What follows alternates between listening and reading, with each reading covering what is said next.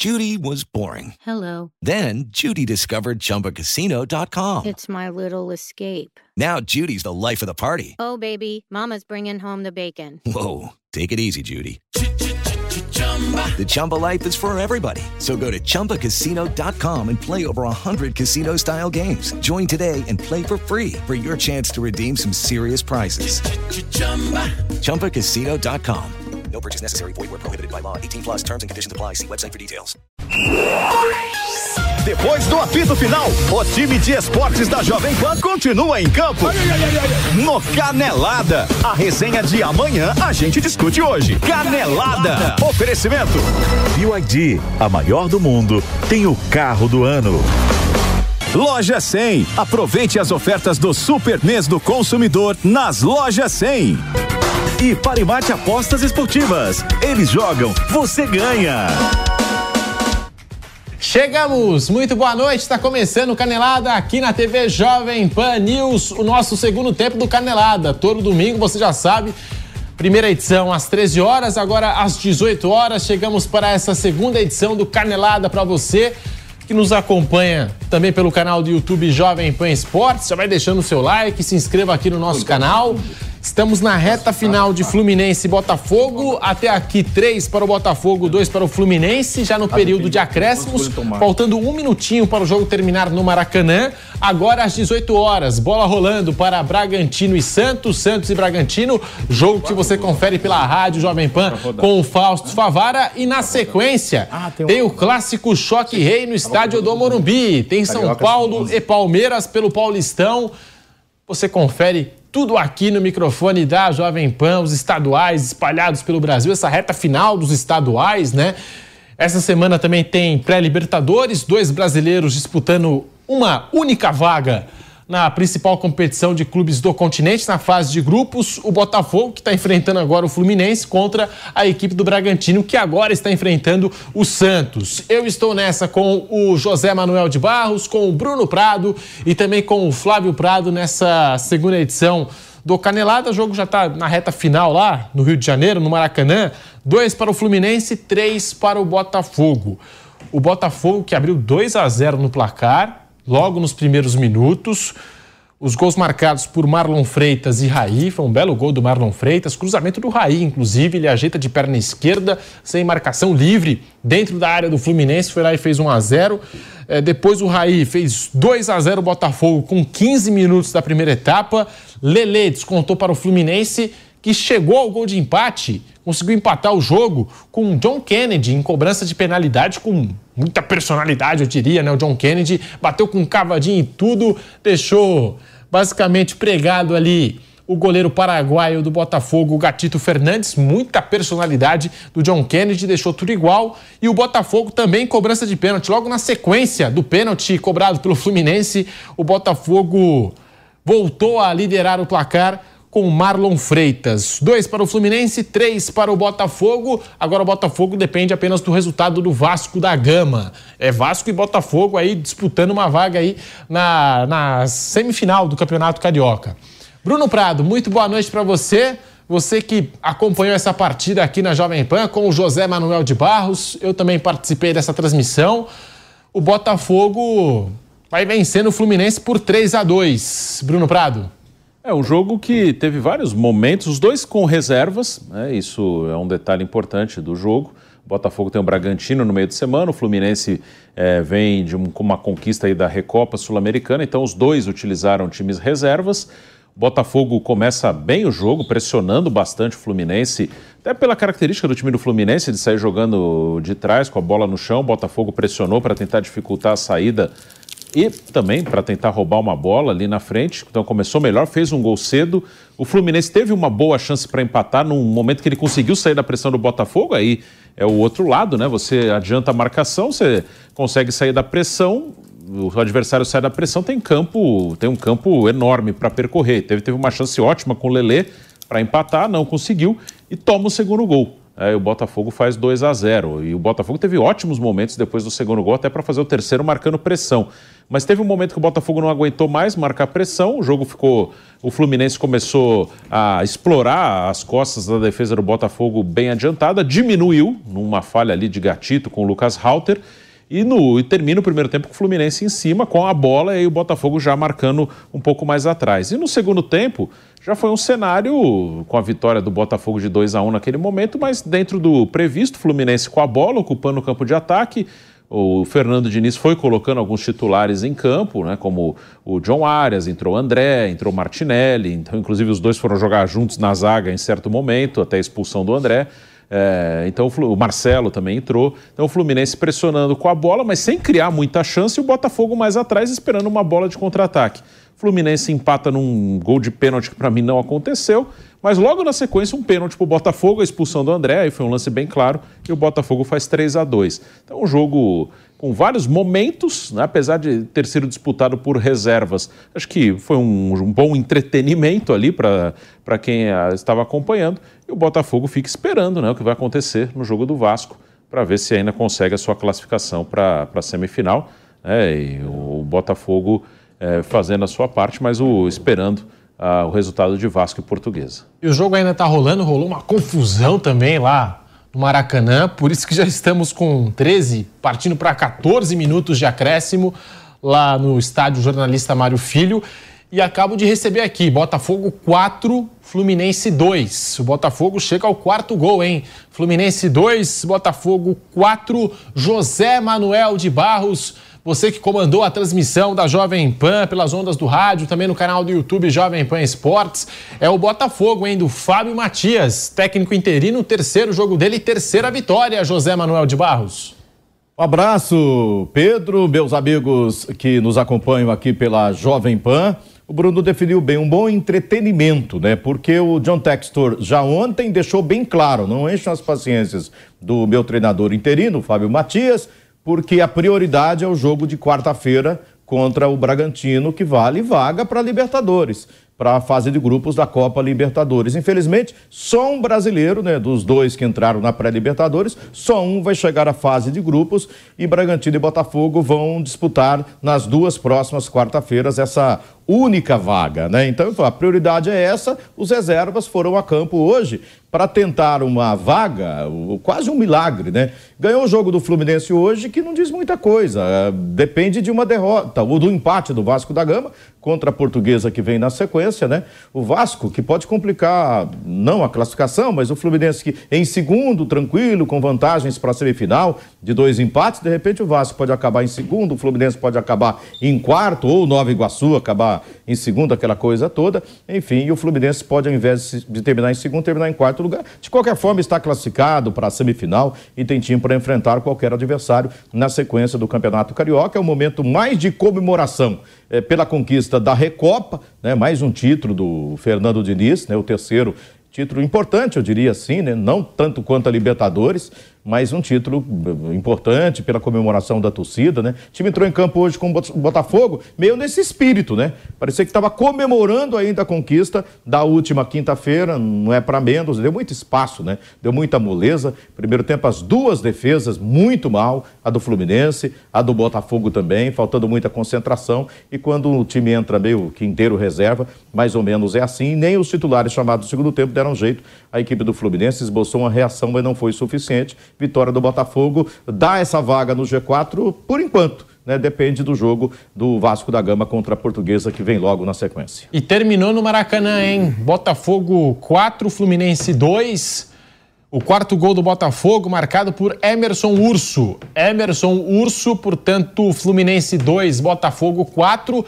Terceiro jogo, hein, Flávio Prado? Do Fábio Matias, técnico interino à frente do Botafogo, interino à frente aí do Fogão. E terceira vitória do Fábio Matias, que agora tem o Bragantino em busca de uma vaga na fase de grupos da Libertadores da América. Flávio, boa noite. Boa noite, boa noite, Pedro, boa noite, amigos. Fábio Matias, a gente falava na primeira edição do Canelada, ele é oriundo do, do, do Bragantino, né? Ele, ele foi, foi contratado pela equipe, pelo, pelo, pela Red Bull fez toda a parte de treinamento, de estágio, treinamento inclusive na Europa.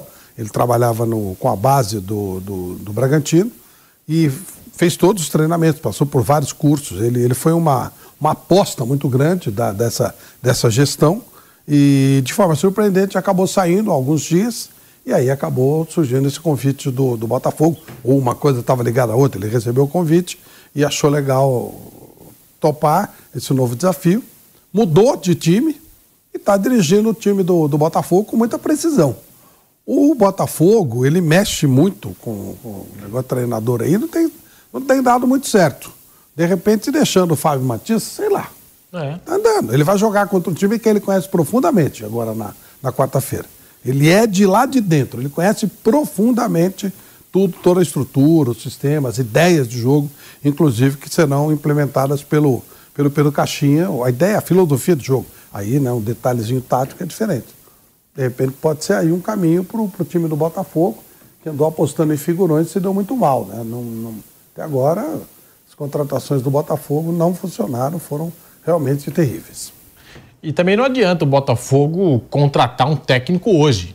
Imagina um técnico novo chegando hoje ao Botafogo, tendo dois, três dias para trabalhar a equipe, não vai fazer nenhuma revolução do dia para noite. Eu acho que o teste vai esperar para saber se vai disputar a Libertadores ou É Sul-Americana, isso, né? é isso, é isso, é isso. É. Porque aí ele vai, ele vai, até o investimento deve diminuir, né? Dependendo quem seja. Se é que ele tem um nome, viu? De repente você pode apostar no menino aí. Eu gosto muito dessa ideia de você, porque é um cara extremamente estudioso, um cara que está com toda a modernidade do esporte, tudo. O Botafogo trouxe uma mulambada lá de fora, não conseguiu coisa nenhuma até agora. O São Paulo foi um fracasso, uma vergonha. O Thiago Nunes durou três dias. Pô, deixa o garoto lá, pô. Isso aí, se não tem malícia, né? A mesma malícia desses caras mais velhos, também não tem os vícios, né? De repente. E Hoje tem campanha em rede social, volta Thiago Nunes, no Atlético Paranaense, né? que demitiu o Osório depois de 12 jogos por, causa, por uma, uma derrota. E foi, né, perdeu pro Londrina, né? Bom, Seu time. Mas o. Bom, é. Há, há um- há uma birra do Petralha com o Thiago Nunes, ainda da outra vez. O Thiago Nunes entrou com uma ação contra o Atlético. Teria que ter um acerto aí, que é um pouco difícil. O Petralha é, uma- é meio duro nas negociações. E o nome que ele quer é o Cuca. Ele quer o Cuca, ele já convidou o Cuca em dezembro. E ainda estava aquele embrólio todo jurídico e tal, ele preferiu esperar um pouquinho. Agora ele já declarou que volta a trabalhar esse ano vou voltar a trabalhar e precisa trabalhar numa equipe. O Bruno fala sempre isso: tem que ser uma equipe que o, que o presidente ou que o dono do time não esteja nem aí com rede social. Porque onde ele for vai ter pressão de rede social. O Petralha não está nem aí com isso, né? Então seria um- uma porta de entrada, um retorno para o pro, pro Cuca num clube que eh, a rede social não tem a menor influência, como no caso do Atlético Paranaense. Ele, ele é do Paraná, né? Ele Bora lá, né? mora lá, inclusive, já trabalhou no Paraná e já trabalhou no Curitiba. Tem muita ligação com Curitiba. Falta o Atlético Paranaense. Se bem que dizem que ele torce para o Atlético Paranaense, aí eu já não sei, né? Falando desse mercado de técnicos, né, movimentado, como a gente já citou aqui, o Juan Carlos Osório deixou o Atlético Paranaense, Botafogo, no momento, sem um técnico efetivo, vai ficando aí com o Fábio Matias, mas nos últimos dias saiu informação de que o Botafogo está interessado em Sampaoli. E o nome do português Carlos Carvalhal também é cogitado nos bastidores do Botafogo. Sampaoli, será que daria certo nesse Botafogo aí, Flávio? Se- baseado no que a gente viu recentemente no Flamengo, vai ser uma tragédia, né? Eu citei o São Paulo foi um fracasso do Botafogo. Óbvio que eu falei Flamengo, óbvio. Eu- ele foi muito mal lá, né? Muito mal. A gente vê o, o tanto do estrago que ele fez pela presença do Tite, que rapidamente deu uma alinhada. E esse Carlos Carvalhal, ele tem um, um, um, um agente. Nossa, cara, cai, cai o técnico do, do Amazonas querendo o Carlos Carvalhal. Cai o técnico do, do Tocantinense, Carlos Carvalhal. Cai o técnico de São Paulo, Carvalhal. Pô, se ele for bom do jeito que ele tem a gente, é um sucesso, hein? vai ser muito bom. Mas olha, de repente o Osório. É, tá livre O também. Osório é ótimo. O Osório a gente sabe que é muito bom. O Osório a gente sabe que é muito bom. Que ele foi demitido porque ele troca muitos jogadores. Né? Ou seja, devia demitir quem contratou ele, né? Porque ele não tinha a menor noção do trabalho do Osório. E falaram também que a relação no vestiário já não era das melhores. Não foi Saiu. confirmado, não. É. Alguns disseram que sim, outros disseram que não. Mas o Osório é um cara. Bom, a gente nunca sabe, pode ter mudado, pode ter acontecido alguma coisa. Mas de um modo geral, quando ele esteve aqui no São Paulo, a gente ficou muito próximo e tal.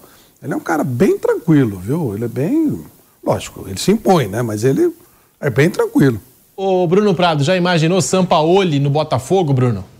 É, é um, é um técnico que ele é um bom treinador de campo, tem tido dificuldades na relação com o elenco e aqui no futebol brasileiro isso tem um peso que eu acho até maior do que deveria ter, essa coisa da gestão do grupo, mas é uma realidade. Aqui no Brasil isso tem um peso às vezes até mais importante do que o trabalho de campo. É, aqui o, o jogador ele, ele gosta desse tratamento mais paternalista. Eu acho isso péssimo, mas é uma realidade. Aqui isso tem um peso muito grande. E o São Paulo tem essa dificuldade. Esse elenco do Botafogo, é, pelas informações, eles ficaram. É, eles não, eles, eles não, não, não, gostavam muito do trabalho do Bruno Lage porque ele fez uma ou outra alteração. O São Paulo vai alterar várias vezes o time. E o Sampaoli é um cara que, no dia a dia, ele tem uma relação profissional. Ele não é um cara, ah, bom dia, boa tarde, como está sua família. O Fábio Santos falou que nem bom dia ele é, dá. Então, é. Às vezes dá, às vezes não. É assim, ele vai lá, faz o trabalho dele e pronto. Ele não quer saber. Porque de educação é. também não faz mal a ninguém, né? Mas Sim. você tem razão, não é isso que muda. É, Engraçado é, aqui é muito... A gritaria no Flamengo, o São Paulo ele roda muito o time. Sim. Em todos os times. O, o Tite tem, tem jogo que joga Léo Pereira, outro jogo Davi Luiz, outro jogo não sei quem, outro jogo é, é, é, é o, um lateral, outro é o Vinha, outro meio campo, muda, o ataque muda, ninguém fala nada. Assim, ele muda e ninguém percebe. Sim. Acho que a grande questão é essa. O Tite muda, muda, ninguém percebe. O Sampaoli muda e todo mundo percebe. Digamos que o Tite é mais carinhoso. É. é. e aqui no Brasil tem um peso enorme esse negócio, né? Tem essa coisa, o jogador ele quer que. Ah, me tirou do time, ele quer que o cara chame, não, eu te tirei. Mas o tio gosta de você, viu? Não fica chateado, que o tio gosta muito de você. Mas é só que eu preciso escalar um time, né? Então eu preciso de um jogador com outra característica, é só isso, né? Uma coisa profissional, básica, mas aqui tem muito essa coisa, não? Tem que explicar, tem que falar, tem que justificar tem que dar carinho. É uma realidade, cada lugar tem o, o, seu jeito. Eu acho isso uma coisa muito ruim no futebol brasileiro, mas é uma realidade. Não, não adianta querer fazer algo muito diferente, porque não vai dar certo. A não ser que o cara chegue, ganhe e, por, e pronto. É, ah, a gente não gosta do cara, mas ele está ganhando, a gente não pode fazer nada contra ele. É só se for assim, o cara chega ganhando logo de cara, ganha um apoio popular e da mídia muito grande, aí é mais difícil mexer com ele. Mas tem muito esse lado paternalista, é uma realidade que é, é, acontece há muito tempo e não vai mudar. É assim, né? O, o, tem essa coisa aqui e vai ficar assim. Mesmo o jogador, hoje tem muitos jogadores estrangeiros aqui. É, quando ele chega aqui, ele, ele vira, ele se adapta a isso. Como o brasileiro que se dá bem lá fora, ele se adapta a outro, a outro estilo. É, depende muito do ambiente. O ambiente aqui é paternalista, acho que não só entre jogadores. A imprensa é muito assim também, é, dirigente é muito assim, a, a torcida vai muito do, de ganhar ou perder. Se o cara tá ganhando, é, esse fica tudo tudo que ele faz fica meio de lado. Mas se tá perdendo entra tudo isso. Ah, o cara é ruim de vestiário, o cara troca muito time. E aqui é muito louco, né? Que quando o cara troca muito time e ganha, é, ninguém fala nada. Se perde é um problema. Se o cara não troca e perde, fala, ah, também é sempre a mesma coisa. O cara não tem nenhuma variação, não faz nada de diferente. Então o resultado determina muito. E o Textor, pelo que falaram, é ele que vai escolher o treinador, ele sozinho. É, o Fábio Matias está aí, é um cara que é, tem trabalhado bem, já foi campeão de copinha né, com o Inter, né, num Grenal, inclusive. Né, pelo Internacional ele ganhou do Grêmio uma final de copinha. E agora está aí tendo a oportunidade. Por enquanto, tá, tá, o time está indo bem, mas não dá para saber exatamente até que ponto é, tem a ver. Ele nem treinou o time direito, né? Então o Textor acho que vai esperar o jogo Bragantino mesmo para decidir. Fluminense 2, Botafogo 4. Agora o Botafogo seca o Vasco da Gama. O Vasco já fez 1 a 0 na Portuguesa, hein? 1 a 0 Vasco, gol de Paier. Logo aos 3 minutos, o jogo está no comecinho lá. E lembrando que o Vasco vencendo o jogo, confirmando esse resultado, aí acabou para o Botafogo. Mas o empate, por exemplo, da Portuguesa dá Botafogo na próxima fase. Então a gente vai seguir aqui acompanhando o Campeonato Carioca no microfone Jovem Pan. Vamos virar a página no Canelada? Estamos ao vivo na TV Jovem Pan News e daqui a pouquinho, por falar em clássico, por falar em rivais, Aqui em São Paulo tem o Choque Rei no estádio do Morumbi. A bola rola às 20 horas para São Paulo e Palmeiras. Detalhe: na era Abel Ferreira, 21 jogos, 7 vitórias do São Paulo, 7 empates, 7 vitórias do Palmeiras. Está tudo igual, Flávio Prado. O que esperar desse jogo, desse clássico aqui em São Paulo, Flávio? As coisas do futebol que não dá para você entender, não dá para você explicar. Na era Abel Ferreira, ou seja, três anos, o Palmeiras ganhou tudo. O São Paulo não ganhou nada. Ganhou agora uma Copa do Brasil e um Campeonato Paulista que eu não, não conto. E, no entanto, no duelo com o Palmeiras há esse equilíbrio. Abel Ferreira chegou até a citar isso, né? Falou, ah, é o meu pior adversário. Realmente é, né? Ninguém ganhou tanto do Palmeiras como o São Paulo nesse período. E isso gera, sim, uma, uma, uma, dificuldade, é histórica essa dificuldade, é histórica essa rivalidade com o São Paulo. E por alguma razão que a gente não sabe, mesmo jogando mal, às vezes São Paulo consegue coisas importantes contra o Palmeiras. A gente tem que partir, eu parto pelo menos do seguinte: qual time é melhor? Melhor time é o Palmeiras. Melhor time é o Palmeiras, não há dúvida. Para mim, nenhuma dúvida. Incontestável. Ele vai ganhar o jogo? Aí já é outra coisa, já querer adivinhar. Se eu for partir de alguma coisa, eu sempre parto do melhor é o favorito. O favorito é o Palmeiras. Agora, o São Paulo tá, tá com moral, o São Paulo conseguiu essa vitória no meio de semana. Uh, o, time do Palmeiras tá muito tranquilo, né? não perdeu nenhum jogo até agora. É um time que está acostumado a vencer toda hora. Para o São Paulo ganhar do Palmeiras é sempre uma demonstração de força. Se eu posso ganhar do melhor time do Brasil, eu posso ganhar de qualquer um. Então são fatores que vão pesando. O estádio vai estar lotado, deve ser o maior público do ano, mas isso aí, para mim, não conta muito. Isso aí é, tem nada a ver. Se o Palmeiras jogar a bola do jeito que ele pode jogar, ele vai ganhar com, com torcida ou sem torcida. Então é um jogo com vários ingredientes legais que a gente espera que se transformem numa realidade. Nos últimos tempos, a gente tem visto os clássicos do Rio no nível muito melhor do que o de São Paulo. Clássico do Rio, que a gente acabou de acompanhar, embora com reservas, foi um belo jogo jogo, como é que você falou, Bruno? Divertido, né? Foi. Entrete... Foi um entretenimento. Um bom entretenimento. Com times reservas. Tomara que esse jogo que a gente vai ver daqui a pouco seja também um bom entretenimento, embora o São Paulo ainda não esteja classificado, mas. Acho só combinar com a zaga. Lá no Maracanã, os zagueiros contribuíram muito com o entretenimento. Hein? Colocaram um árbitro. O árbitro Carlos apitar, e Lucas Halter. O árbitro vai apitar é aquele que é o, é, o, é o Daronquinho, né? É aquele que costuma picotar o jogo, é o Daronquinho. Projeto de Daronco. Espero que ele não enche o saco no jogo, né? Que deixe os caras jogarem, que deixe o jogo fluir. E vamos torcer para sair um jogo legal, um jogo interessante. Todos vamos assistir, todos. Vamos trabalhar nesse jogo? Vamos. Vamos comentar o jogo? Então que seja um jogo legal, né? Vamos torcer para que isso aconteça. Até porque 8 horas da noite, horário meio fora do padrão, não acho tão ruim assim. Acho todo mundo, domingo à noite, o pessoal uh, vai, sai bastante tal. Não vejo muito problema. Mas é um, um jogo fora de um, de um horário mais convencional. É mais complicado para quem vai no estádio, mas quem vai no estádio é a minoria, né? A maioria fica em casa e tal. Está acostumado a ver programas esportivos, no domingo à noite tem três, quatro programas esportivos. ele vai fazer uma coisa diferente. Às vezes vê o programa esportivo, ele vê um jogo de futebol. Então acho que normal com relação a isso. Para quem vai ao estádio é outra coisa, mas aí cada um sabe de si também, né? Sim, Se sim. o cara vai, ele tem que saber o que vai implicar sim. no dia seguinte. E o Bragantino abre o placar contra o Santos. Gol de Eduardo Sacha, é isso mesmo? Bragantino 1, um, Santos 0. Pelo amor de Deus, não vai falar de lei do, do ex. Porque todo mundo é ex de todo mundo. Eu acho que tem lei do ex, pô. Todo mundo é ex de todo mundo, né? Cada time tem oito, nove do outro. Eles ficam girando o tempo inteiro. Quando o cara, quando faz 50 jogos no time, ganha placa e tal. De tão raro. Brincadeira, né? Então todo mundo é ex de, de todo mundo, né? José Manuel de Barros, a sua expectativa para o clássico Choque Rei no Morumbi. Hoje é dia de São Paulo e Palmeiras, é. Então, o Palmeiras está muito tranquilo, né? O Palmeiras vai com o time, inclusive com, com jogadores eh, afastados podendo, podendo voltar, né? Pelo menos ao banco, como é o lateral Mike. Enfim, ainda sem o Gustavo Gomes, que é um jogador para lá de importante. É, Palmeiras tranquilo, classificado, líder. Esse resultado que você acabou de dar ajuda ainda mais, né? É, Palmeiras lá na, lá, lá na olha para frente, não vê ninguém na tabela geral, classificado no grupo dele, muito tranquilo. E, agora o São Paulo ele pode entrar em campo com a necessidade da vitória, dependendo do término do, do jogo do Novo Horizontino, né? Agora está empatando, né? Aí de repente o empate para o São Paulo não é tão ruim. Ele deixa para a última rodada, num, confronto lá fora é com o Ituano, né? é, que pela vitória para ter, é, terminar em primeiro lugar no grupo.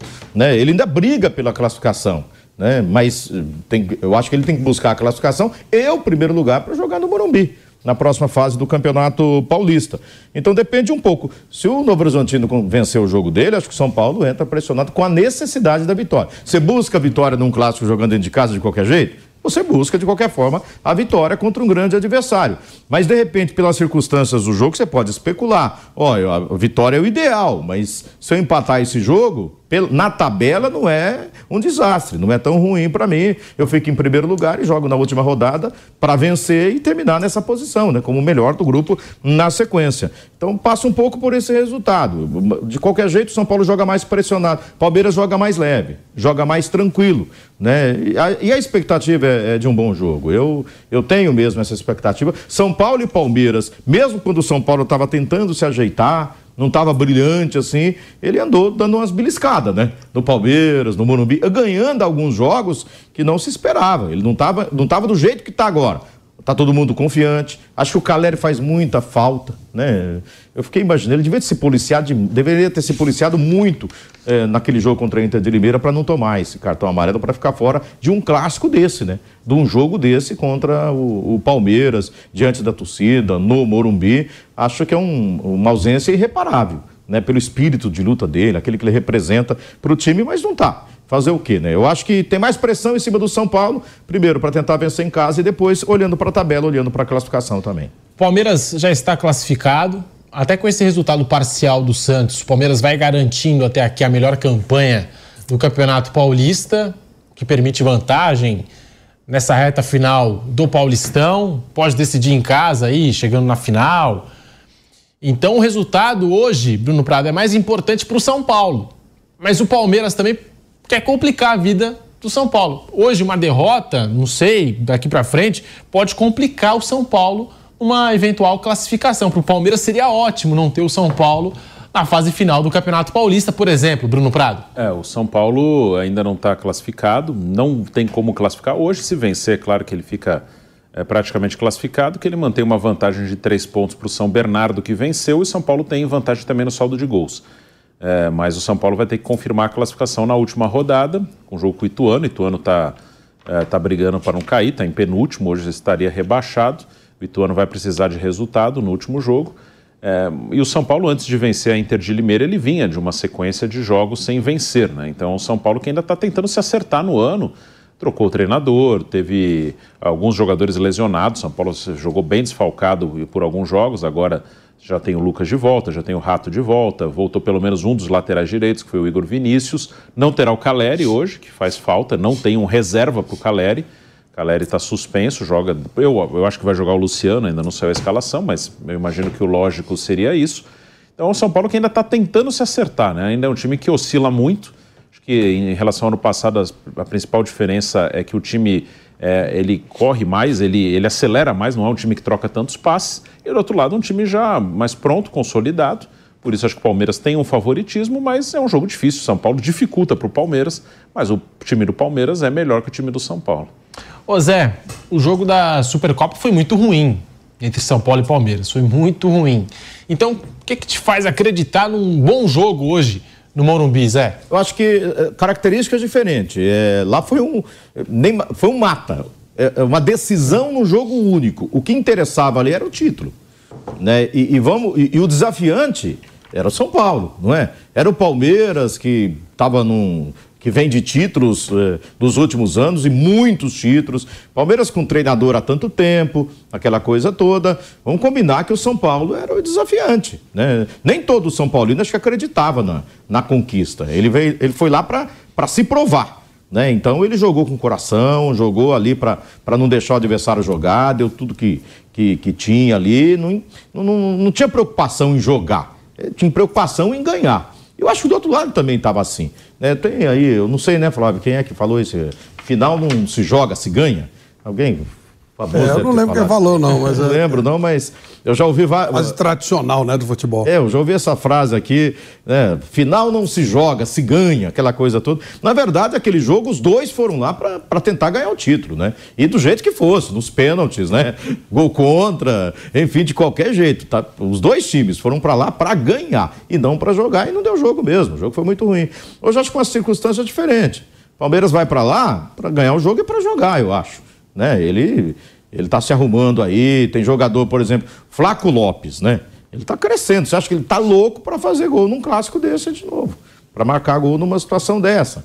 Daqui a pouco o Hendrick, né? Quer brilhar num jogo desse. Os jogadores querem fazer alguma coisa. O Rafael Veiga, né? Não tá o Dudu, que adora esse clássico aí.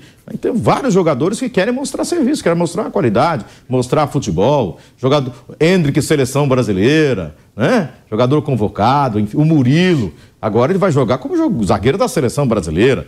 Então quer Goleiro mostrar. Rafael. O goleiro Rafael da seleção brasileira. Então, no lado do São Paulo, acho que é a mesma coisa. Você acha que o Lucas não quer arrebentar?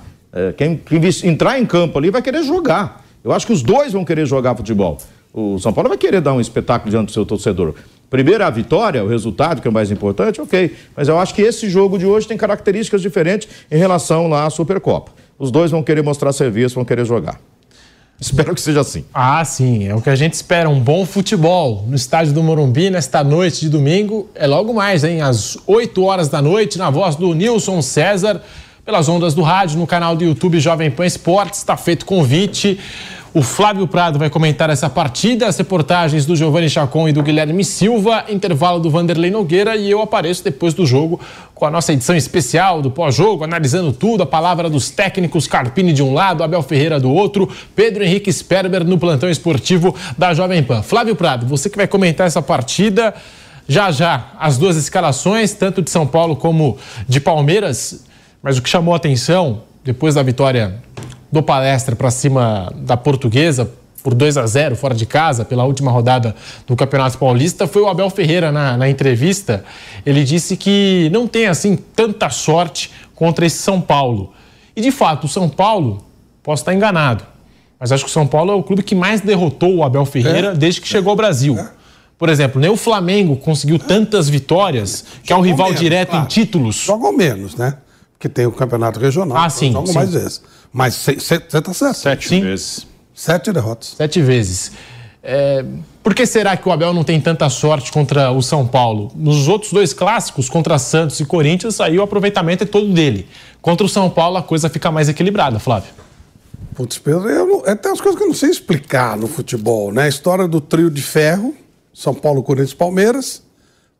O, o Palmeiras costuma se superar contra o Corinthians, o Corinthians se supera contra o São Paulo, o São Paulo se supera contra o Palmeiras. Isso é histórico, é tradicional. Agora é evidente, existem vitórias do Palmeiras contra o São Paulo extraordinárias.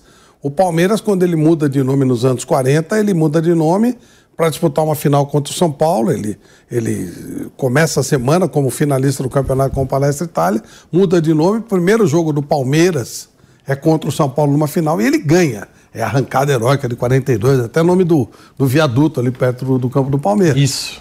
Tem histórias espetaculares de os dois invictos e, e disputam uma final do Campeonato Paulista, que na época era extremamente importante. O 0 a 0 o Palmeiras é campeão invicto, São Paulo é vice-invicto.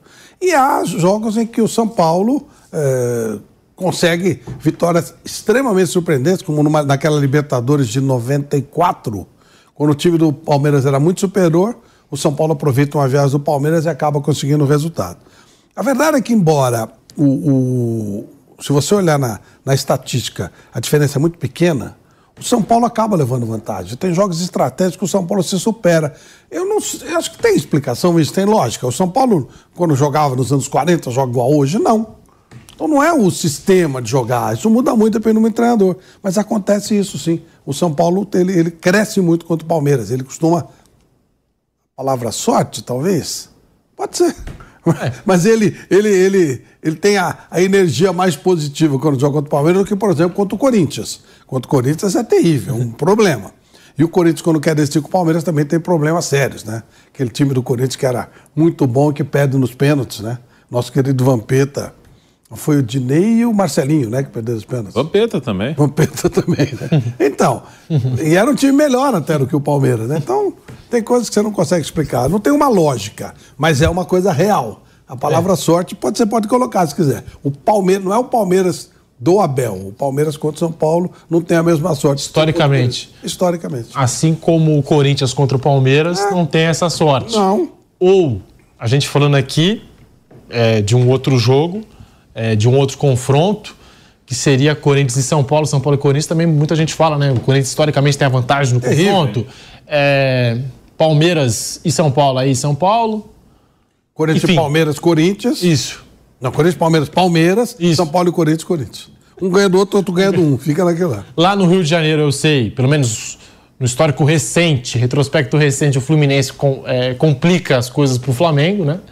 É, apesar de ter vencido esse ano o Flamengo. São coisas do futebol. Mas você acha que tem alguma explicação, Bruno Prado? Claro que clássico é uma mobilização diferente, é uma motivação diferente, mas por que será que o Palmeiras do Abel e o Palmeiras historicamente tem essa dificuldade aí com o São Paulo?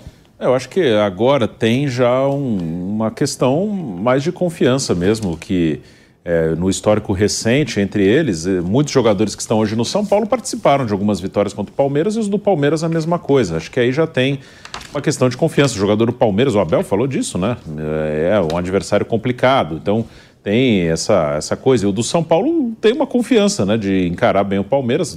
Nas últimas duas edições de Copa do Brasil eliminou, aí ganhou nos pênaltis essa Supercopa. É, tem também goleadas do Palmeiras, do Abel. Já ganhou de 5, de 4 e de 3 do São Paulo, né? Não é só o São Paulo que ganha, né? O Palmeiras, do Abel, quando ganhou do São Paulo, muitas vezes foi de goleada. Quando ganha, espanca. É, foi. Tomou três na Libertadores, quatro na final do Paulista, cinco no Brasileiro do ano passado. Então, o Palmeiras também, é, que às vezes dá a impressão que só o São Paulo ganha do Palmeiras do Abel, né? Tem algumas goleadas do outro lado. É, mas eu acho que né, agora, nesse histórico mais recente, tem um pouco disso, né? Dos do jogadores que participaram desses confrontos, de um pouco mais de confiança de um lado e o outro um desconfiado ali, contra um adversário que incomoda bastante normalmente. Estamos ao vivo com Canelada na TV Jovem Pan News. Daqui a pouquinho tem esse clássico Choque Rei no Morumbi. E eu estou tentando lembrar dos jogos, o Bruno fez um apanhado recente. Na Libertadores, Palmeiras e São Paulo, deu Palmeiras. Aí, Campeonato Paulista, aquela final que o São Paulo tinha o Crespo no comando. São Paulo ganhou. Deu São Paulo. No outro ano, o Palmeiras ganhou. Aí, no outro ano, deu o Palmeiras. Palmeiras perdeu o primeiro jogo é. no Morumbi, 3x1. E Depois deu 4x0. Em casa, ganhou de 4x0. É... Aí, Palmeiras enfrentou o São Paulo na Copa do Brasil em duas ocasiões. São melhor Paulo para o São Paulo nas duas. E um ou outro jogo que a gente pode colocar em destaque, o 5 a 0 talvez do Palmeiras, foi importante para a conquista do título, porque o Palmeiras chega na última rodada do Campeonato Brasileiro, influenciado pelo saldo de gols, com 11 gols de vantagem para o Atlético Mineiro, acho que 16 para o Flamengo, muito por conta desse jogo contra o São é. Paulo. No brasileiro, o Palmeiras tem vantagem. Assim, o Palmeiras só esse recorte do Abel. Assim, o, o São Paulo ele tem incomodado mais no mata-mata, apesar de ter um paulista que o Palmeiras ganhou e uma Libertadores. Mas nos confrontos de, dos pontos corridos, o Palmeiras ele ganha a maioria. O Palmeiras, eu lembro, foi já retrasado. É, foi, não, foi ano passado, aquele 2 a 0 no Morumbi com o gol do Hendrick. Foi ano passado. O Palmeiras ganhou as duas no ano passado. Ganhou no Morumbi e meteu cinco lá no estádio do Palmeiras. É, foi 2 a 0 um gol do Hendrick, teve até expulsão do, do, é, do Beraldo. Foi no retrasado até, foi no retrasado. 2 a 0 é, Nos pontos corridos, normalmente o Palmeiras está tá levando vantagem contra o São Paulo.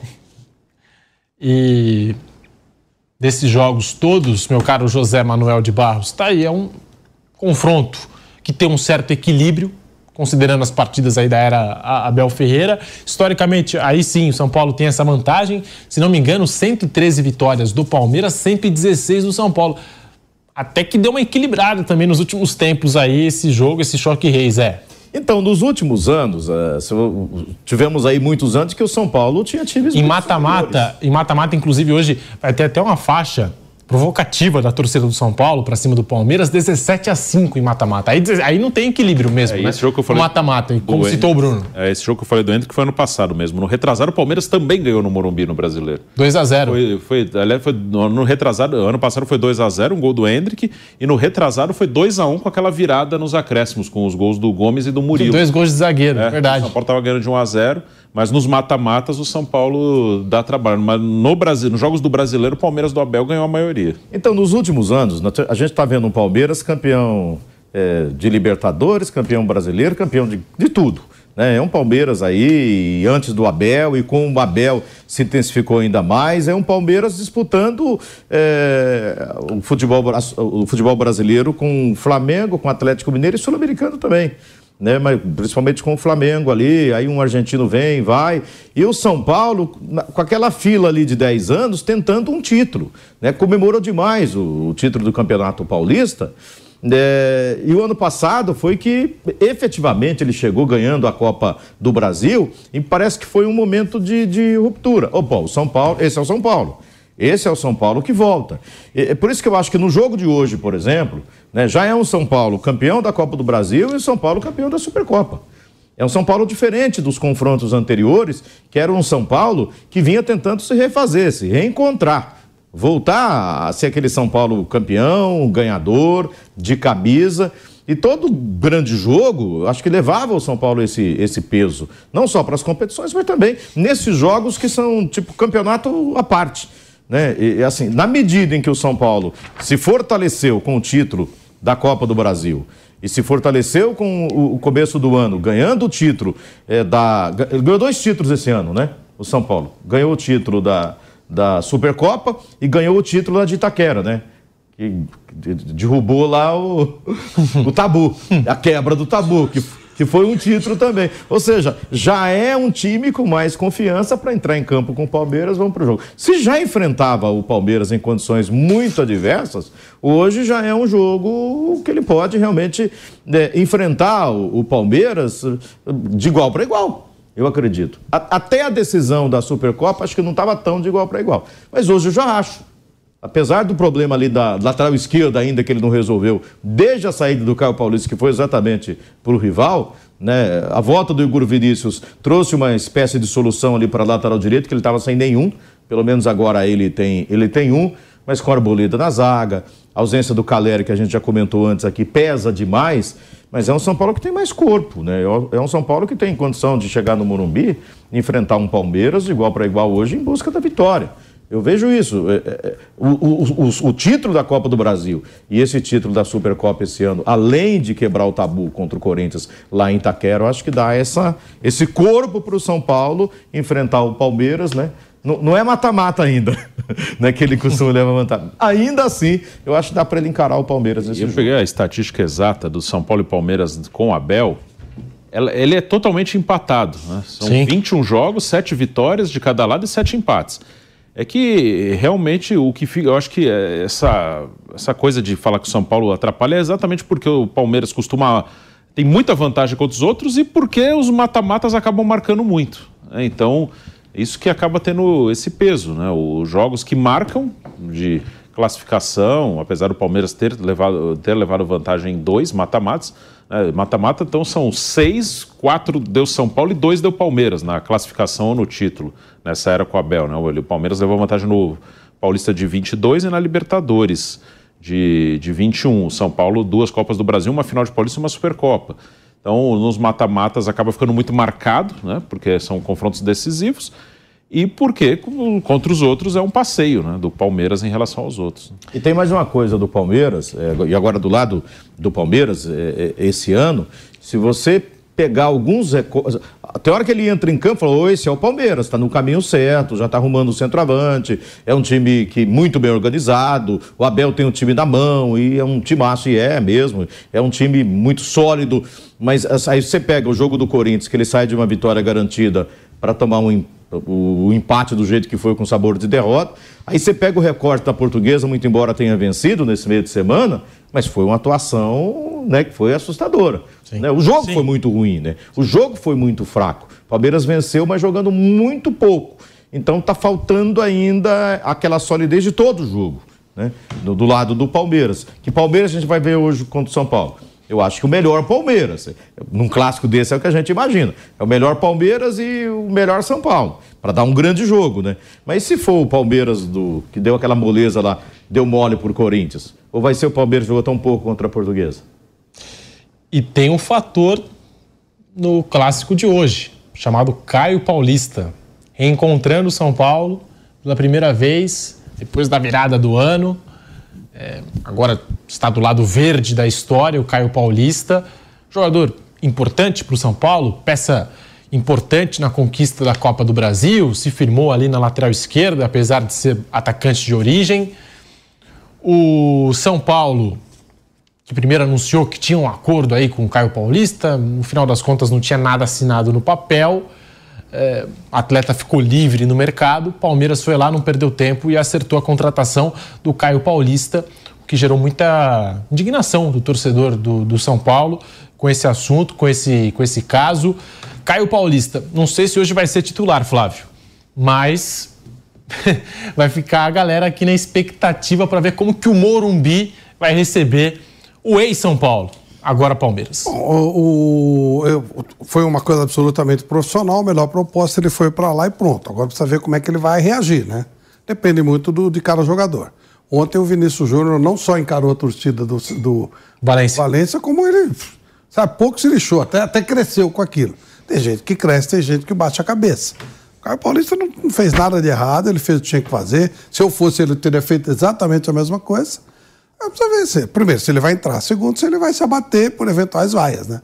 Depende. Tem gente que se abate e tem gente que cresce muito. O cara bem preparado, psicologicamente, ele não tá nem aí. Nem pro apoio, nem pro, Sim. nem pra vaia. O cara não tá nem aí. Ele vai, concentra e acabou. Esse é o grande jogador, é aquele que né, se concentra mesmo e pronto. E aí, o que vier do lado de fora, fica do lado de fora. Agora, o, o- não sei, não sei se ele vai, como é que ele vai reagir. Acho que o Abel deve ter conversado com ele a respeito disso, para até sentir se vale a pena colocá-lo, se não vale e tal. Se colocar, ele ficar assustado com vai, com não sei o quê, é óbvio que ele vai ser xingado, vai ser chamado de Judy was boring. Hello. Then Judy discovered ChumbaCasino.com. It's my little escape. Now Judy's the life of the party. Oh, baby, Mama's bringing home the bacon. Whoa, take it easy, Judy. The Chumba life is for everybody. So go to ChumbaCasino.com and play over 100 casino style games. Join today and play for free for your chance to redeem some serious prizes. ChumbaCasino.com. No purchase necessary. Void where prohibited by law. 18 plus terms and conditions apply. See website for details. fogo, aquela coisa toda que a gente sabe. Mas eu, eu- é que não, não, não precisa, né? Mas é- qualquer coisa, dá uma olhadinha no extrato bancário, né? Melhorou, tá em dia. Acho que foi bom, né, para eles, foi legal. Você falou, ah, se eu fosse Caio Paulista, teria tomado essa atitude de trocar o São Com Paulo pelo Palmeiras. absoluta. Vou te falar, Palmeiras ganha um jogador que pode fazer duas funções. O Abel Ferreira vem utilizando ele eh, de atacante de beirada e também de lateral. Mas ele não é titular desse Palmeiras, Flávio. Então será que não é ruim para o jogador? Não, não ficou ruim para ele ter feito essa mudança? Eu preferiria- Porque ele era titular incontestável do São Paulo, pô, peça importante. No Palmeiras ele já fica ali como um coadjuvante, digamos assim. Ah, eu não levaria isso em conta, não. Eu contaria, por exemplo, maior salário e pontualidade nos pagamentos. O São Paulo não tem, até onde a gente sabe, eu não, eu não, não recebo a folha de pagamento do São Paulo, então não tenho a menor ideia de. Mas até onde a gente sabe, principalmente direito de imagem no São Paulo, não costuma estar em dia. E pelo que a gente sabe no Palmeiras, tudo está certinho. E o salário, obviamente, aumentou. Aumento de salário e recebendo em dia, o resto é tudo secundário. Você vai ser usado ou não, e mais, né? A possibilidade muito mais, muito mais alta de ganhar títulos. Muito mais alta. O Caio, quando trocou o São Paulo pelo Palmeiras, ele fez aí uma brincadeira na- nas redes sociais e mudou o nome dele no Instagram de Caio Paulista para Caio do Bicampeão Paulista. E o São Paulo hoje, torcida do São Paulo, provoca o Palmeiras com uma faixa. Vamos mostrar de novo? Apareceu enquanto o José Manuel de Barros comentava, uma faixa centralizada no Morumbi da torcida do São Paulo para o Palmeiras. Tá aí, ó. Respeita teu pai e o aproveitamento do São Paulo contra o Palmeiras no mata-mata, 17 a 5. E ainda tem dois fantasminhas ali é, de Série B, se referindo aos dois rebaixamentos do Palmeiras. Isso é o futebol. Mundial também. Ele foi recebido. O ônibus do Palmeiras não teve ataque, não teve nada, mas a torcida gritava: não tem mundial, não tem mundial. Então, assim, a, a gente viu o Caio Paulista, agora a gente está vendo o torcedor do São Paulo. Quando o São Paulo vai jogar também na casa do Palmeiras, tem provocação, enfim, é do Tá jogo, bem. é do futebol. É, mas tá aí, Caio Paulista reencontrando o Morumbi, José Manuel de Barros. Vai ter essa, essa pressão da torcida do São Paulo. Virtualmente já estava tendo, né? Imagina também, às vezes o cara sai na rua, difícil, né? Vai sempre encontrar um torcedor do São Paulo, enfim. É, mas agora, no estádio da sua ex-equipe. A manifestação é coletiva, né? No individual, ninguém vai encher o saco de ninguém, até porque o cara não é obrigado a ouvir bobagem, né? Ah, sim. Acho que normalmente é, é, é em bando, né? Em bando, sim. Individualmente, acho muito difícil. Mas você tem razão, pode acontecer. Você tem o, o nível de idiotice das Ah, pessoas, sim. a gente é. não consegue Não dá, não dá para duvidar. É, Normalmente o cara fica com medo. o jogador, tem jogo, cada um tem, tem um jeito de pensar, né? O Caio Paulista, ele trocou o São Paulo, onde era titular e jogador importante, né? Mas, e um bom jogador. Ah, caiu, é o fim do mundo, muita gente tratou, ficou chorando, nada disso também.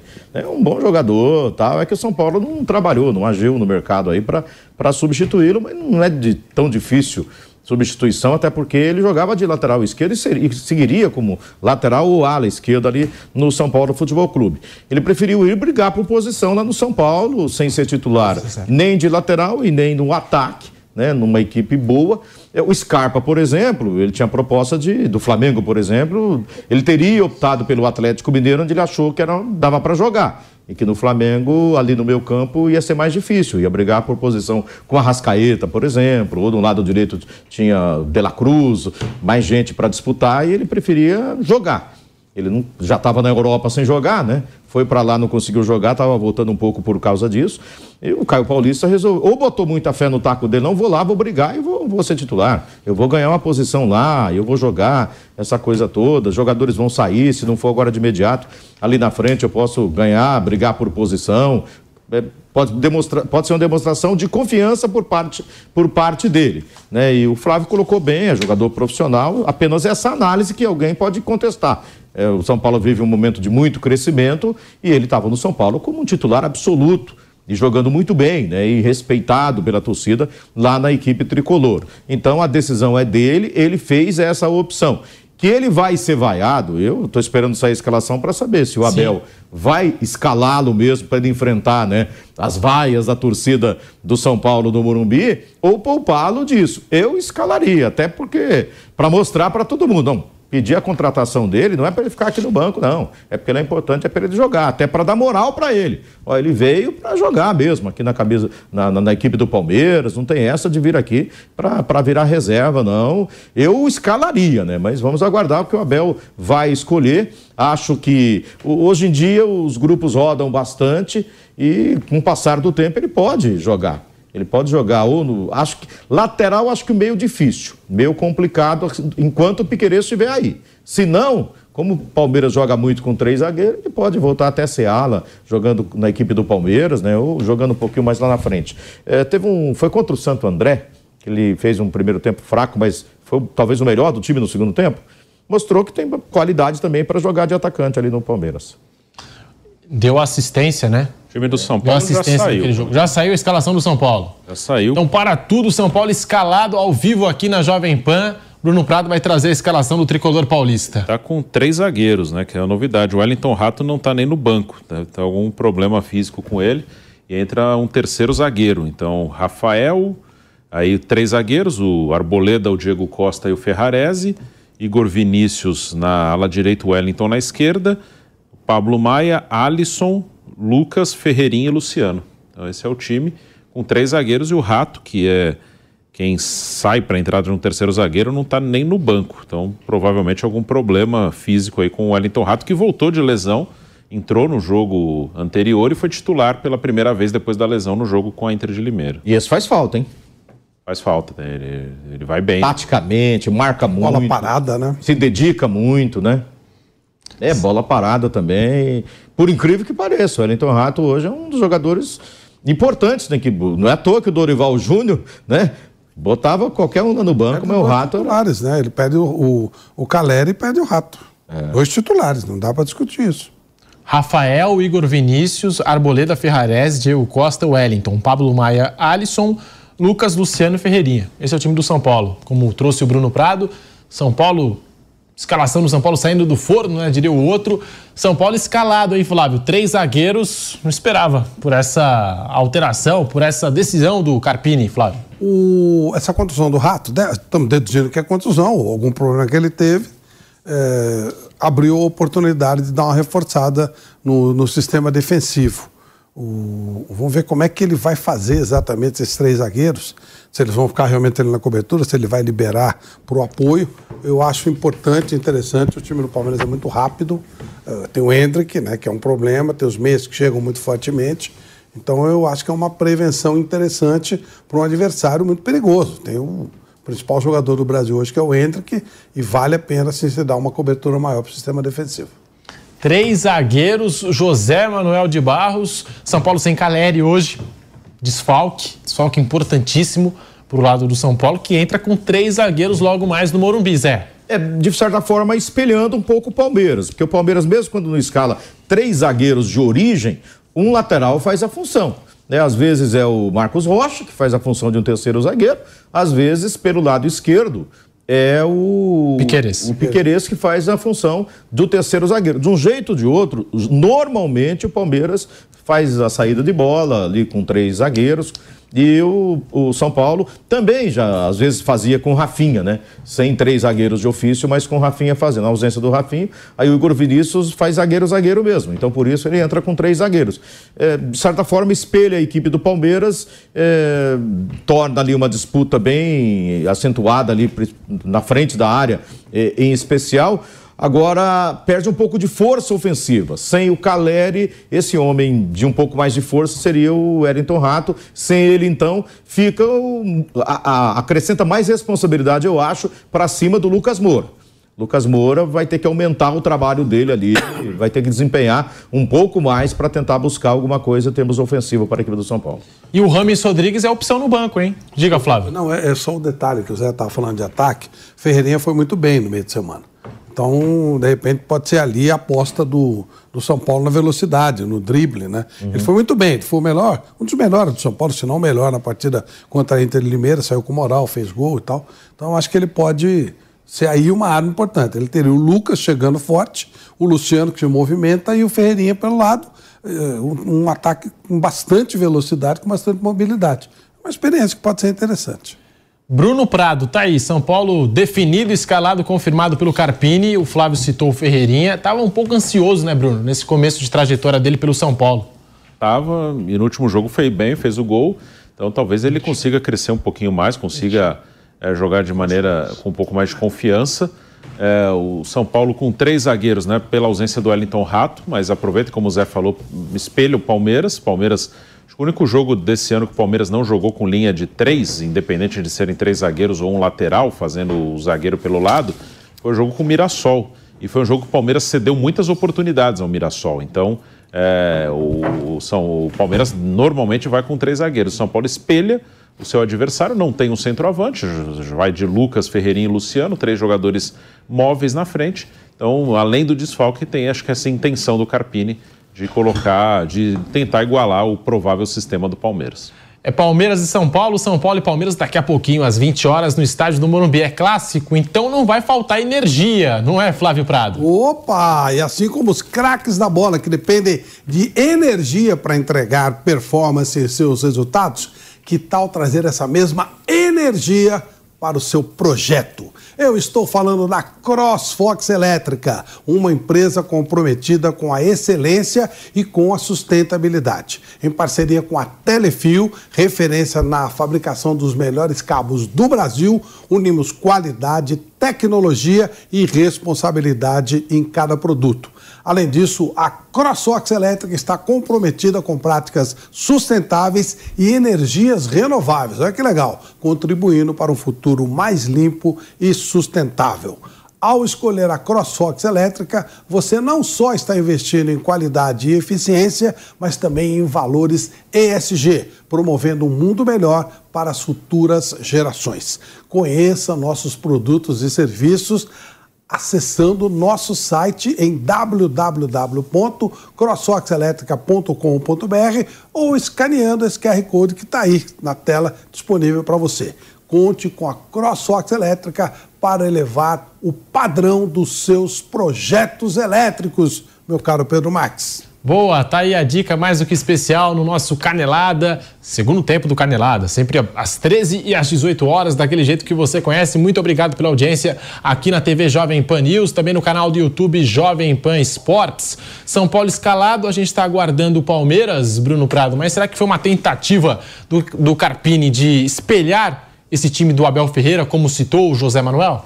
Acho que sim, né? Porque mesmo perdendo o Wellington Rato, ele teria outras opções ali para para jogar de outra maneira. Poderia ser o Eric, poderia ser o, é, o Galopo, que não tem jogado, até o Nicão. O Nicão não está nem no banco também, não está relacionado. O Rames, acredito que não, porque pela condição física, podia ser Juan, enfim, ele tinha opções para não mudar o sistema, né? Para jogar, ele teria opção de escalar algum outro jogador pela direita. Ele optou por mudar para três zagueiros, né? Com a entrada do Diego Costa no último jogo, o Ferrarese foi titular com o Arboleda. Hoje o Diego volta para formar um trio com o Arboleda e Ferrarese.